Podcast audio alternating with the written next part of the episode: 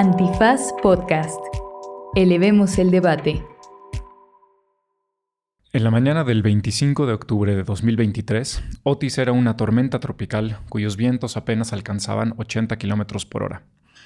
En un lapso de menos de 24 horas, Otis se transformó en un huracán de categoría 5 con vientos mayores a 200 km por hora.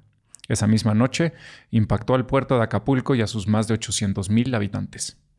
La agudización del fenómeno no se esperaba, tampoco el desvío de su trayectoria, por lo que los preparativos puestos en marcha por el gobierno de Guerrero fueron insuficientes. Al día de hoy, no tenemos cifras ni cercanamente exactas que den cuenta del daño causado por Otis y seguimos sin saber cuántas personas fallecieron a causa del huracán. Este es el episodio número 59 de Banal, el del huracán Otis. Alejados del oportunismo en el que inevitablemente caen los medios de comunicación y los actores políticos cuando se da un fenómeno de esta magnitud, en este episodio trataremos de darle una dimensión más real y más humana a todo lo acontecido en Acapulco a causa de Otis, y discutiremos cuáles son los límites, si es que los hay, de una autoridad cuando se trata de responder a un fenómeno tan imprevisible y tan destructivo como este. Para ello, regresa a esta cabina Bea Guillén, reportera del país, quien estuvo en Acapulco días después de que Otis dejara su marca en el puerto. Hola Bea, ¿cómo estás? Hola Will, ¿qué tal? Un gusto saludarte. Eh, qué bueno que estés aquí de regreso, nos da mucho gusto. Eh, el tema no tanto, pero qué bueno que estés aquí eh, de regreso. Te platico cuál es mi idea con este episodio, Bea. lo que más me gustaría que discutiéramos es, a partir de tu perspectiva, de haber estado ahí, días después de que esto sucedió, eh, que platiquemos sobre qué realmente crees que se pudo haber hecho, que no se hizo, cómo es que debemos de pensar en fenómenos eh, de esta escala, eh, especialmente porque creo que desde acá de la ciudad oyes a muchísima gente hablar por hablar, ¿no? Y dicen, y que debieron haber hecho esto, y lo otro, y que aquí, y que allá. Y pues creo que no estamos dimensionando la magnitud eh, de este fenómeno. Entonces, lo que te propongo es que para, para que podamos hablar de eso, eh, de, temas un poco más serios, de gobierno, de autoridades, asociaciones civiles, todo lo que, eh, infraestructura, ¿no? Todo lo que tuviste, primero nos cuentes de una manera muy anecdótica, que eres muy buena haciéndola, ¿Qué encontraste cuando, cuando llegaste? ¿Cómo llegaste? ¿Qué encontraste? ¿Cómo viste la cosa? tú estuviste ahí un día después, ¿no? O dos días después del... Como unas 40 horas. 40 horas 40 después. horas después.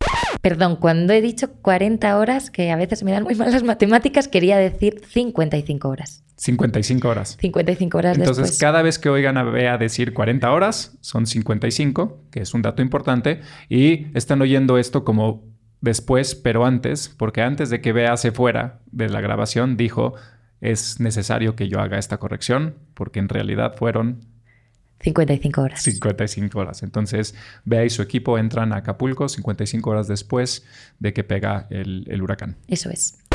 Entonces llegas 40 horas después y ¿qué encuentras?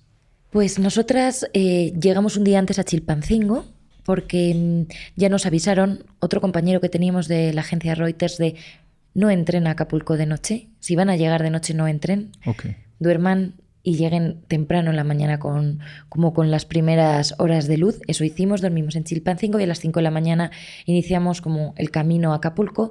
Cuando yo fui 40 horas después, la autopista estaba en perfectas condiciones, las casetas de Guerrero ni siquiera cobraban y entramos a Acapulco. Íbamos eh, mi compañera de fotografía, Mónica González Islas, otra reportera, Celia Guerrero, cuya familia también es de Guerrero, de Acapulco. Y recuerdo nosotras íbamos platicando y fue entrar en, la ciudad, en Acapulco, y se hizo como un silencio en el coche. La imagen era, era muy fuerte, sobre todo para todos los que conocíamos Acapulco, como lo conocíamos. En, esa entrada inicial, que es la, que de, la de Ciudad de México, la principal, entras por estas dos colonias, la Zapata a la derecha, el Renacimiento a la izquierda, todas enlodadas, coches volcados, Todavía ahí había, por supuesto, todos los árboles tirados, solo había un, carril de entrada y de salida. Eso era como a la entrada, sin entrar dentro de las colonias de las que solo se veían lodo y, como si siguiera inundado. Las colonias populares que están a la entrada de, Acapulco, en los dos lados del, del, monte, me imagino, ¿no? De la sierra. Eso es. Entonces nosotros quisimos llegar hasta la costera, ¿no? Pensando en en el punto neurálgico al menos del que empezar ese primer día de cobertura. Y mm, la costera era una imagen yo creo que la comparación igual está incorrecta, pero es como Mad Max. ¿Cómo te imaginas que sería Mad Max? O sea, hacía un calor terrible desde primeras horas de la mañana. Eh, por supuesto, todos los hoteles estaban desgajados, como si a una fruta la, pelas. Eh, árboles inmensos, parotas, ceibas, volcadas en mitad de la carretera. Y luego a mí me impresionó de ese primer día, donde luego yo creo que vamos a entrar más, pero Willay todavía sí había militares había muchos militares Guardia Nacional y del Ejército. Es importante que digas eso, ¿no? 40 horas tú sí viste una gran presencia de Guardia Nacional y militares. Sí estaban. Sí estaban. Ellos estaban. Y, mm, y luego estaban también los técnicos de la CFE que, esos son los primeros en llegar a todos lados, ¿verdad? Dicen que siempre entra la Marina y ah. después de la Marina la CFE. La CFE. No, y ellos eran como los días en los que estuvimos como hormiguitas, estaban por todas partes levantando postes, desenredando postes, porque claro, se cayeron 10.000 postes, ¿no? Y, 10.000 mm, postes. 10.000 postes. Entonces, em, había una gran presencia militar ya los turistas, la mayor parte de los turistas habían sido evacuados de los grandes hoteles, pero lo que daba era una ciudad, yo escribí, Will, era una ciudad de errantes, era gente que caminaba, gente, porque claro, no había transporte público, no había gasolina, entonces la gente caminaba, le preguntabas a una señora, ¿y a dónde va? Pues no, me llevo dos horas y me quedan otras dos horas porque voy a casa de mi hermana a comprobar si está viva. Hijo porque no consigo saber nada de ella, ¿no? He salido a las 6 de la mañana, son las 8 y voy a llegar a las 10. Otra familia, no, hemos salido para ver si consigo algo de agua eh, o algo de comida, o otra vez si consigo comida para bebé. Nos encontramos también con un chico colombiano, eh, Jaime, que yo fui a por él porque llevaba, a por él me refiero para entrevistarle, llevaba, eh, llevaba tres garrafas de agua, dos vacías y una que le quedaba un cachito. Entonces me cuenta que estaba con sus papás, que les había pagado el viaje a Acapulco, que llevaban ya un día entero sin comer. Y, entonces que, estaba, que tenían un auto rentado con todos los vidrios rotos, pero que no tenía gasolina, que ayer había hecho una fila de 12 horas, no había conseguido nada y que su vuelo a Colombia, de vuelta, era de Pereira a Bogotá, era que, que no sabía cómo regresar.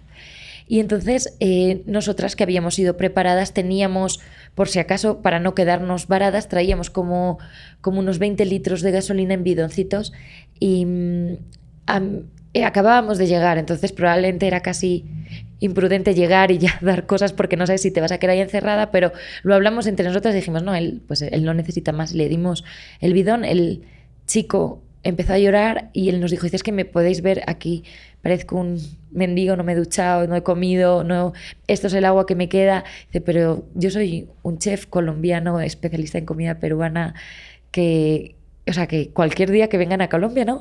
aquí me tienen.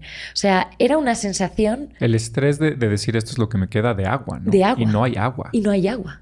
Hijo. Y entonces, eso, cuento esta anécdota, porque siento que cualquiera cualquier turista podía haber estado atrapado en Acapulco, ¿no? Por suerte era martes, no había tanto, era antes del puente, pero fue una sensación, esto, el huracán llegó, arrasó la ciudad, pero y se llevó por delante cualquier previsión del gobierno y para mí también una respuesta muy lenta que fue la que, la que llegó.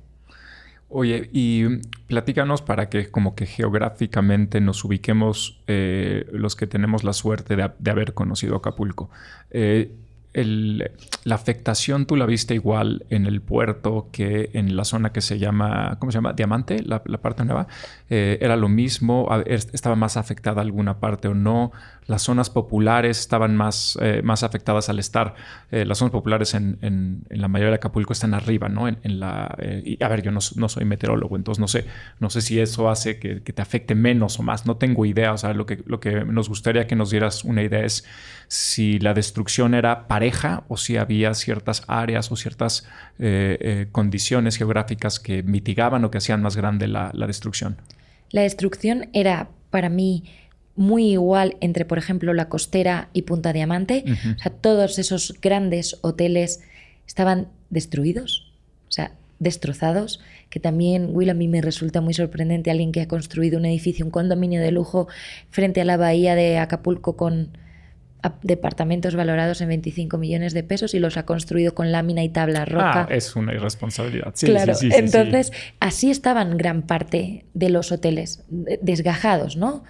Eh, luego, entonces toda esa zona de la costa, digamos que, que el huracán se la llevó por delante.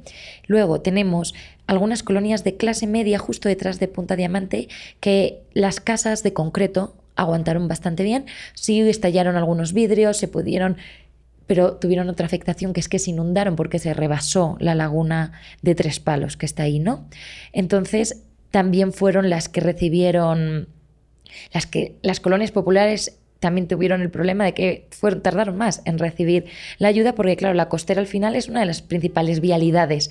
Entonces había que limpiarla y había que... Y era ahí todo el mundo del centro de peregrinaje, donde estaban los camiones de las televisoras que, satelitales que, que permitían a la gente que cargaran sus celulares ahí, hacían ahí la fila, el ejército facilitó un punto de conexión, entonces todo estaba en la diana, todo estaba en la costera Punta, Punta Diamante, nosotros fuimos como tres días después y seguía, ahí no habían pasado ni a recoger ni una ramita, porque claro, ahí solo, solo si había hoteles y estaban, bueno, destrozados.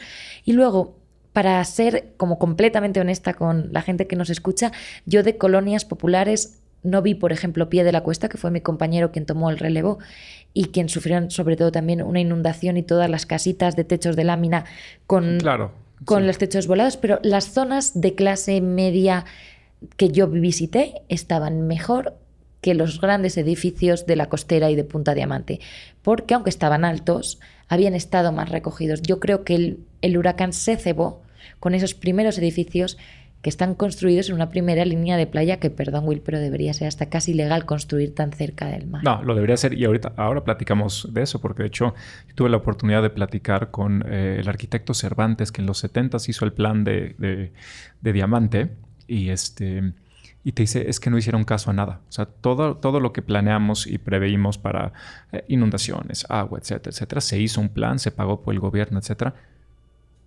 Se lo pasaron por el arco del triunfo. O sea, y, está ahí en su libro, si a alguien le interesa, el libro lo, editamos en la facultad, porque está el plan de desarrollo de, Nuevo Acapulco y no se hizo absolutamente nada. Y esto viene a cuenta de, no me acuerdo si fue el último huracán o tormenta tropical que hubo grandes inundaciones, no sé si recordarás si ya estabas por aquí, Paulina, y en estas colonias. Y desde entonces nos decía el arquitecto Cervantes, es que, pues es que a ver, esto...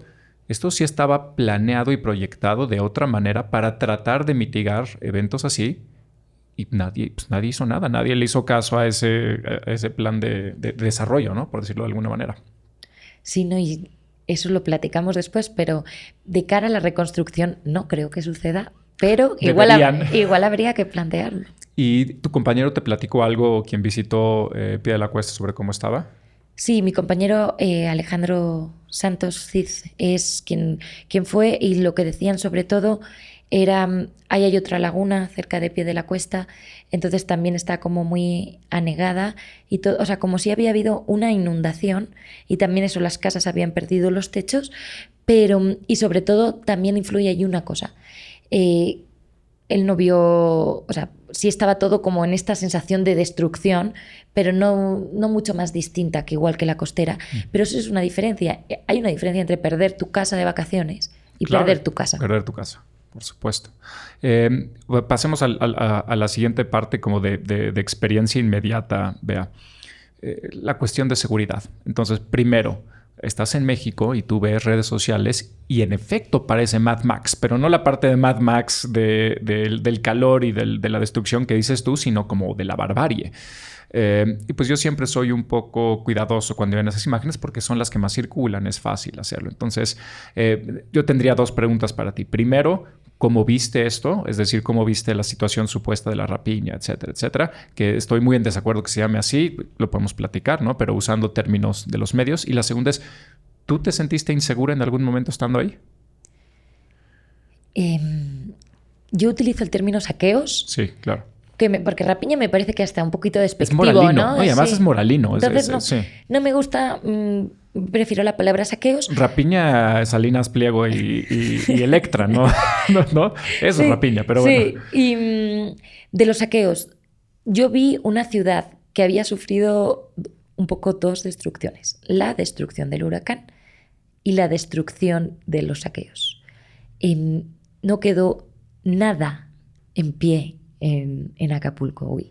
Yo no soy una persona, eh, eso creo, muy moralista, entonces perdón, pero si alguien se está llevando eh, un sofá del Liverpool, no me voy a echar las manos a la cabeza a decir, pobre Liverpool. ¿Puede alguien pensar en los sofás? No. o sea, no. ¿Quién está pensando en las tiendas, no? Exacto. No, pero eh, de hecho, pues nosotras vimos como atracaban, bueno, saqueaban un Liverpool y había señoras gritando cosas como, ya tengo lo de Navidad. Y tenía un arbolito de Navidad y bolitas de Navidad. Entonces, yo ahí no siento ningún tipo de, de inseguridad en ese sentido. El problema de los saqueos que yo siento es que cuando tú empiezas a saquear, no hay, ya no hay... Respeto a la ley. Ya no hay línea. O sea, estás saqueando el Liverpool, pero estás saqueando las tienditas pequeñas de al lado. Yo entrevisté a una señora, a Ivette, que tenía su, una tienda de, de bisutería, como de accesorios, dentro de uno de los centros comerciales de la costera. Y decía, yo fui a ver cómo estaba mi tienda dos días, dos días, dos días y medio después. Y, y entonces había la cúpula, se había rajado por el huracán, entonces había entrado mucha agua, estaba todo inundado pero ese es el daño que había hecho el huracán. Una vez entras en el centro comercial no había nada. No quedaba nada. Dice, a mí no me quedaba nada. En las tiendas de al no queda nada, pero a mí no, no quedaba nada. Entonces dice, a mí esto, ¿quién me lo hizo perder el huracán? Dice, no, sería incorrecto decir que yo esto lo he perdido por el huracán. El huracán rajó una cúpula y por esa cúpula entró agua. Eso es todo lo que pasó, ¿no? Y mm, entonces eh, yo siento que todo ya se sistematizó. Yo he de decir también que de los saqueos, por ejemplo, los Oxos o los 7-Eleven, ¿no? Mucha gente los rompió para sacar agua, sacar algo de comida, porque la comida tardó cuatro días en llegar. Eh, las, las despensas del gobierno en una ciudad donde no había electricidad, conclusión, los alimentos no se podían almacenar. Cuatro días es una locura, ahorita platicamos eso, pero cuatro días para que hay comida es inaceptable. Me vale madres el, el, tamaño nada, pero bueno, perdón. Continúa. Entonces, hay muchos Oxos estaban, estaban saqueados, lo puedes entender, pero luego también estaban los saqueos sistematizados. En Acapulco, esto lo sabemos ya todo el mundo, es una ciudad, una de las ciudades más inseguras del mundo, con una de las tasas de homicidios más altas del mundo, con mucha presencia del crimen organizado. Entonces, esto era una oportunidad de saquear bodegas, de saquear un Walmart entero, de saquear un Electra entero, un Copel entero. Y eso es lo que sucedió. Entonces había parte de los saqueos que eran sistematizados. Tú veías camionetas que llegaban, cargaban y se iban, llegaban, cargaban y se iban. O sea, no es solo porque yo siento que eh, también... Sí, hay que hacer una distinción ahí, por supuesto, porque si alguien se roba bisutería o un sillón o lo que sea, eh, para, para, esa persona, para sobrevivir, porque además eh, esto me pareció un poco pues culero de, la gente que, que, juzgaba, ¿no? Porque decía, pues, ¿para qué un sillón? Pues porque al final del día es una mercancía, es algo que tal vez puedes cambiar en el futuro, ¿no? O sea, si perdiste todo, como decías tú, si perdiste tu casa, tener un sillón, aunque, sea aunque no tengas donde ponerlo, es que tienes algo, ¿no? Pero eso es muy diferente a lo que dices tú, un, a un saqueo sistematizado, porque ahí ya, eso ya es negocio, ¿no? O sea, ahí es alguien haciendo negocio. Ah, y hubo mucha gente en Acapulco haciendo negocio. Hay muchas células del, células del crimen organizado en Acapulco. Entonces, eh, a la segunda pregunta de si me sentí insegura, en ocasiones sí. Okay. En ocasiones sí, sobre todo ese primer día que nosotras entramos, la salida de Acapulco, tardamos de Acapulco a Chilpancingo casi ocho horas. Iban tres morras también. Íbamos tres de nosotras con una camioneta y claro, por los mismos de los saqueos no podías llevar los vidrios abajo y por la falta de gasolina no podías llevar el, el aire, acondicionado prendido. Entonces estuvimos ocho horas como en un invernadero em, y entonces se formó, yo siento que es una de las escenas de caos más claras que he visto en, mi vida de qué pasa cuando no hay Estado, ¿no? O sea, estábamos tratando de salir de Acapulco, miles de personas tratando de salir de Acapulco, porque le preguntabas a uno de los militares de qué pasa, porque llevamos cinco horas aquí paradas. No, pues señorita, es que sois, son demasiados los que quieren salir. ¿Cómo? Son demasiados los que quieren salir, nos dijo. Entonces, eh, claro, como muchas vialidades seguían enlodadas, seguían ocupadas, entonces el problema que había es que en un punto, en vez de tres carriles de ida y tres de vuelta, había solo dos, en un punto había uno de ida y uno de vuelta y en un punto había uno. de entrada y de salida. Había cientos de personas entrando, incluyendo mucha ayuda de otros estados, eh, muchos miembros de seguridad. No olvidemos que se desplazaron a Acapulco 20.000 miembros de seguridad, entre Guardia Nacional, Ejército, policías, bueno, 20.000 en total. Eh, 3.000 había 3.300 electricistas de CFE. Quiero decir, todos son personas... La logística también es siempre donde duermen, ¿no? O sea, es, es, una cosa que también es difícil dimensionar. Dimensionar. Entonces, tratamos, unos tratan de entrar y otros, y otros tratábamos de salir. Y en un momento, eh, cuando ya cayó la noche y todo era polvo, lodo y... Mm, hubo personas que se hicieron cargo de la situación, vecinos, que eran quienes estaban dirigiendo el tráfico y dirigían quién tenía que avanzar y quién no. Entonces, eh, había, mi fotógrafa, por ejemplo, también trató de hacer una fotografía y se bajaron de una camioneta a porrearnos la puerta para que les diéramos la cámara porque de fotos nada. Había personas custodiando a otras personas tratando de salir. O sea, era una sensación de aquí falta una chispa. Algo pasa y todo esto se va a la... Claro. Entonces, em, yo sentí una agresividad, una violencia muy latente en, Acapulco esos primeros días. Hijo, qué fuerte. Em, y habiendo dicho eso, eh, creo que podemos pasar a pues, lo que me interesaría un poco más que discutiéramos tú y yo. Eh, existe esta división que ya es un poco coloquial, un poco un, este, ¿cómo decirlo? Un eh, como dicho, ¿no? Que no existen los desastres naturales, solo los desastres humanos. ¿eh? No sé, estoy de acuerdo, no estoy de acuerdo, porque cuando llega un huracán 5, pues, ¿no? Pero la idea de ese, de ese dicho es eh, que podemos prepararnos, que siempre puedes prepararte y que siempre puedes responder de la, de la mejor manera posible. De nuevo, no sé estoy de acuerdo, pero, pero sería la idea. Y creo que sí tenemos interiorizados, especialmente las clases medias altas, las que no son afectadas, las que están viendo desde la Ciudad de México, no esta idea de pues, cómo es posible que no hayan hecho esto, que no hayan hecho el otro, que no haya protocolos. A la gente les encantan los protocolos, ¿te has dado cuenta? Sí, todos, las respuestas siempre son protocolos. Eh, pero no sé qué tanto eh, sea cierto eh, esto en este caso en particular. Y, por eso te invité, porque alguien que estaba ahí nos lo puede decir mucho mejor que, un, que alguien de la comentocracia que está sentado en un noticiero de Televisa diciendo cómo es posible que el Estado no esté preparado. ¿no? Entonces, quizá lo podemos separar en esas, en esas, en esas dos aristas. ¿no? Por un lado, la preparación o falta de preparación y por el otro la respuesta, ¿no? Entonces, ¿por qué no empezamos por la preparación? Hasta donde yo sé, y tú sabes mucho más que yo porque has estado cubriendo esto, eh, el huracán tuvo algún tipo de desarrollo muy atípico, o sea, no solo atípico, sino muy atípico, quizá no visto antes, en el que pues unas horas antes pensaban que era una tormenta eh, tropical, que creo que incluso llevaba otra dirección, eh, y de lo que te dicen, de la nada se vuelve en un huracán categoría 5, que es, me parece, el, más alto, ¿no? El máximo. del máximo, y que además le pega directo a Acapulco, ¿no? Así lo centró, centró a Acapulco. Eh, entonces, tú, en lo que platicas con personas, con autoridades y lo que viste, eh, ¿se, se pudieron haber preparado mejor o no? Yo creo que por un lado preparado como una gran evacuación de personas o así, no es posible. No es posible, porque no es posible evacuar una ciudad de casi un millón de habitantes en las 12 horas que el huracán pasó eh, a, de, huracán a, o sea, en 12 horas el huracán fue huracán y fue huracán categoría 5. Es una locura. O sea, el satélite Copérnico ha dicho que es desde que es de la Unión Europea, que es el desarrollo más rápido registrado de un huracán. O sea, eh, desde que lo registran nunca había pasado que una tormenta se volviera huracán 5 en un, en un periodo tan corto de tiempo. Tan corto de tiempo. Claro, entonces eh, en Acapulco, en, la, esa costa del Pacífico, llegan muchas tormentas tropicales, llegan muchos huracanes. Entonces yo creo que eso afectó de una forma negativa a una normalización, ¿no? En plan, va a llegar fuertes lluvias, va a haber, va a haber viento, ¿no? Digamos, se sabe que es un huracán de categoría 5 desde el 24 de octubre, que es martes a las 6 de la tarde. Lo dice eh, la Conagua y lo dice también el Centro Nacional de Huracanes de Estados Unidos.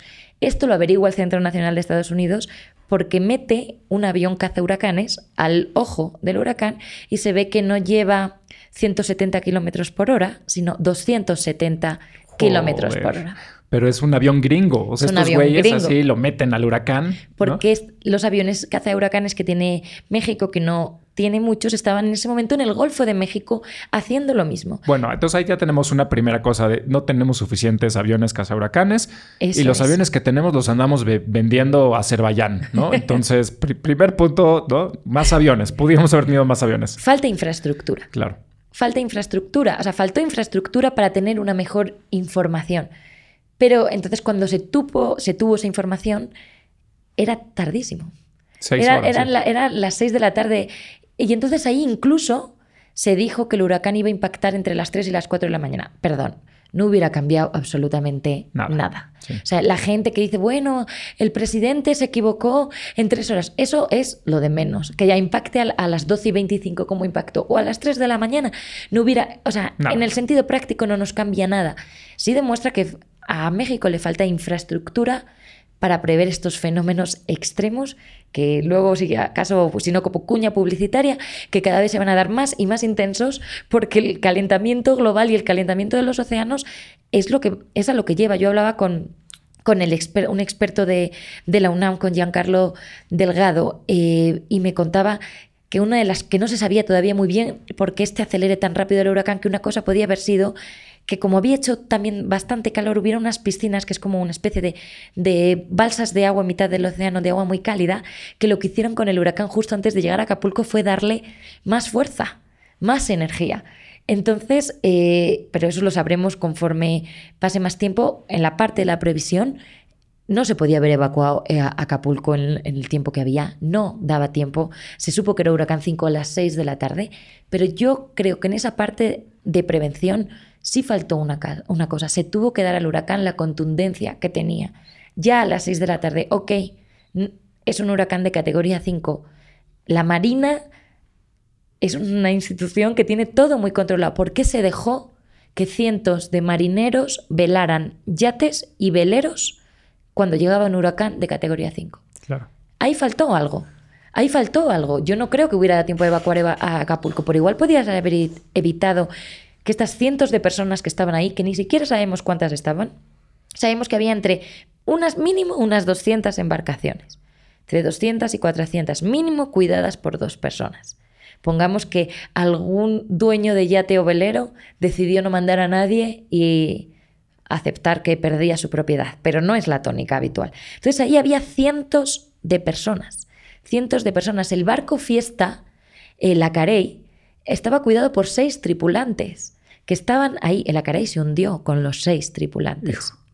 Entonces, eh, igual evacuar Acapulco no nos daba tiempo, pero igual una mayor contundencia hubiera servido para sacar a esta gente de los barcos, porque si la Marina dice, aquí va a venir un huracán, aquí no entras, el velero, que pase lo que quiera el velero, e, ellos no, o sea, están muy controladas las aguas mexicanas. Y yo los escuché eh, a, algunos de ellos en, en Aristegui, ellos dicen, si, si es un huracán 3, pues ahí te quedas.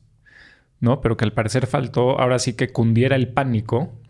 Y, no, o sea, eh, se necesitaba pánico, ¿no? Se necesitaba no pensar, oh, esto va a ser una tormenta tropical como las que hemos cuidado decenas en este año.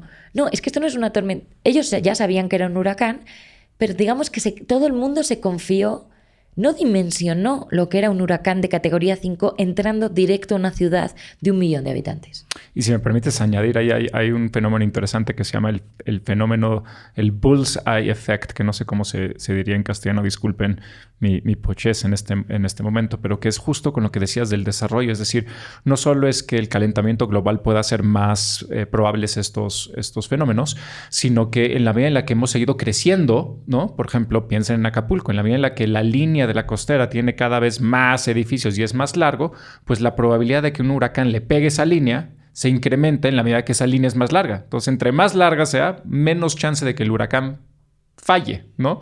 Entonces, es, doble el, peligro hacia futuro. Totalmente, totalmente. Entonces, en la parte de, prevención eh, de los avisos, bueno, los dieron con poco tiempo, pero ciertamente había poco tiempo. Yo creo que una vez ya lo supieron, faltó mucha contundencia y faltó alarma. Faltó alarma Sí, de esto. eh, pánico. Faltó pánico. Sí, sí, sí, faltó pánico. Y luego también, yo no soy experta en logística, no tengo ni idea de cómo puede hacerse esto, pero sé que los gringos, por ejemplo, cuando saben que va a impactar un huracán, no puedes llegar antes del huracán, pero tienen en lugares más o menos cercanos ya toda la infraestructura desplegada, los camiones de ayuda, los cami- las despensas, el agua, los medicamentos, para que, ok, el huracán va a pasar por aquí, una vez pase, nosotros entramos. Lo cual nos lleva perfecto al segundo punto, ¿no? Eso es. La respuesta. Entonces, quizá era más difícil una previsión material, como dices tú, tal vez pánico y comunicación, pero la respuesta, infiero de, lo que nos platicas, un desastre, ¿o no? Un desastre. Un desastre. Un desastre. Eh, digamos que este, el huracán sí nos pilla a todos un poco como de forma muy improvisada, nadie se imaginaba. Yo creo que las primeras imágenes en Twitter del, del- del Acapulco devastado estábamos todos como diciendo, pero es, Ma- Mad Max, sí. ¿Es en serio? ¿Esto, ¿Esto ha pasado de verdad? ¿Y cómo? No sabíamos que esto iba a pasar, ¿no? El, nosotras vimos que la comida empezó a repartirse en Acapulco el sábado a mediodía, a las 2 del mediodía. El, Esto pegó el martes en la noche. el martes en la noche, a las 12 y 25 ya del miércoles. Es decir, estos son casi cuatro días. Ese mismo día nosotros habíamos estado en, en muchas colonias donde la gente nos contaba, es que ya no me queda agua, pero es que ya no, ni para ir al baño, ni para lavar los platos, ni para lavarme yo, ni para beber, y no he ido a saquear, entonces... No hay energía para purificarla, no puedo prender una estufa para, para hervirla, no tengo electricidad para, no sé qué, no sé, hacer un corto ahí para, o sea, nada. Nada. Entonces fue, dejaron que una ciudad de un millón de habitantes estuviera casi cuatro días sin suministro de agua, sin suministro eléctrico, sin prácticamente suministro de comida, sin gasolina, sin conexión telefónica y sin internet. Pero ¿cómo? Vea, o sea, preguntaste o algo, o sea, es que no me hace sentido, o sea, no sé, agarras todos tus helicópteros y, y- y los llenas y los metes, o sea, no sé, no entiendo, porque las carreteras, pues bueno, entonces metes cosas, pues, o sea, no, no entiendo. Yo tampoco entiendo. Yo honestamente el, la falta de despliegue no la entiendo. Porque dices, los militares estaban ahí, pero lo que no había era comida, lo que no había era insumos, lo que no había... Exactamente. Y eso estoy hablando de las colonias más céntricas. Claro, Claro, imagínate, Will, estás arriba en el cerro, uf, Nada. Nada después. O sea, había una semana después que mi compañero Alex hizo un, un- también un reportaje en algunas de las comunidades a las que todavía llegaban con helicópteros, eh, la Marina. Era, no- bueno, me van a perdonar los oyentes, no sé si era la Marina o era el ejército mexicano, pero era... y que nos disculpe la Marina o el Sí, ejército. eh, sí, pero- porque ahora mismo eso no lo reporté ello, pero bueno, tenían que llegar con helicóptero porque los accesos seguían cerrados. Entonces no había podido todavía entrar ni comida ni agua una semana después. El alcalde de, Co- de Coyuca de Benítez, muy cerquita de Acapulco, cuatro días después decía que todavía estaban limpiando los accesos para entrar a Coyuca de Benítez. Es, es inconcebible. Es increíble, fue una cosa lentísima, que muy ineficaz, muy desorganizada. El, eso, ese cuarto día nosotras vimos eh, a militares barriendo la entrada al aeropuerto, ya barriendo, porque ya estaba bastante bien arreglada, barriendo la entrada al aeropuerto, mientras en la colonia Colosio, cerca de esta laguna de Tres Palos, había una ceiba en mitad de la carretera, estaba todo el, por donde tienen que transitar los coches lleno de láminas, de árboles, mientras la entrada al aeropuerto ya estaba barrida. Entonces, con esto que quiero decir, O sea, además de todo, desorganización. muy desorganizada, muy desorganizada. O sea, hubo mucho despliegue de fuerzas de seguridad y digo de técnicos de la CFE que, que lo, hay que reconocerles la labor increíble que Al hicieron parecer ahora ya hay luz en, en casi toda la parte de abajo. de en la parte de abajo, Ujú. pero siguen faltando muchas colonias de arriba que todavía, que todavía no tienen.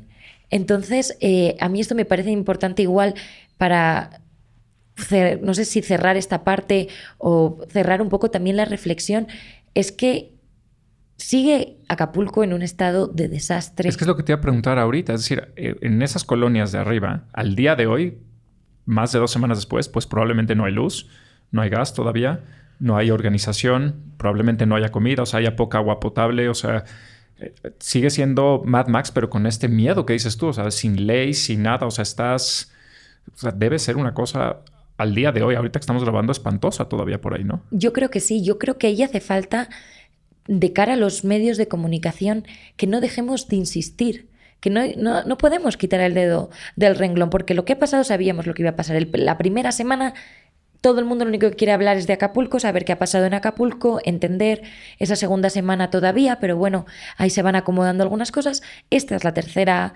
no más o menos ya estamos entrando en la, en la tercera semana. Y el presidente ya ha quitado el estado de catástrofe. Hoy, hoy justo que estamos, estamos grabando esto un viernes para quienes nos escuchan y hoy se, hoy se declaró, o ayer. Fue ayer. Ayer. Ayer quitaron ya el estado de catástrofe a Acapulco y a Coyuca de Benítez porque la directora de Protección Civil dijo que ya no hay condiciones de emergencia.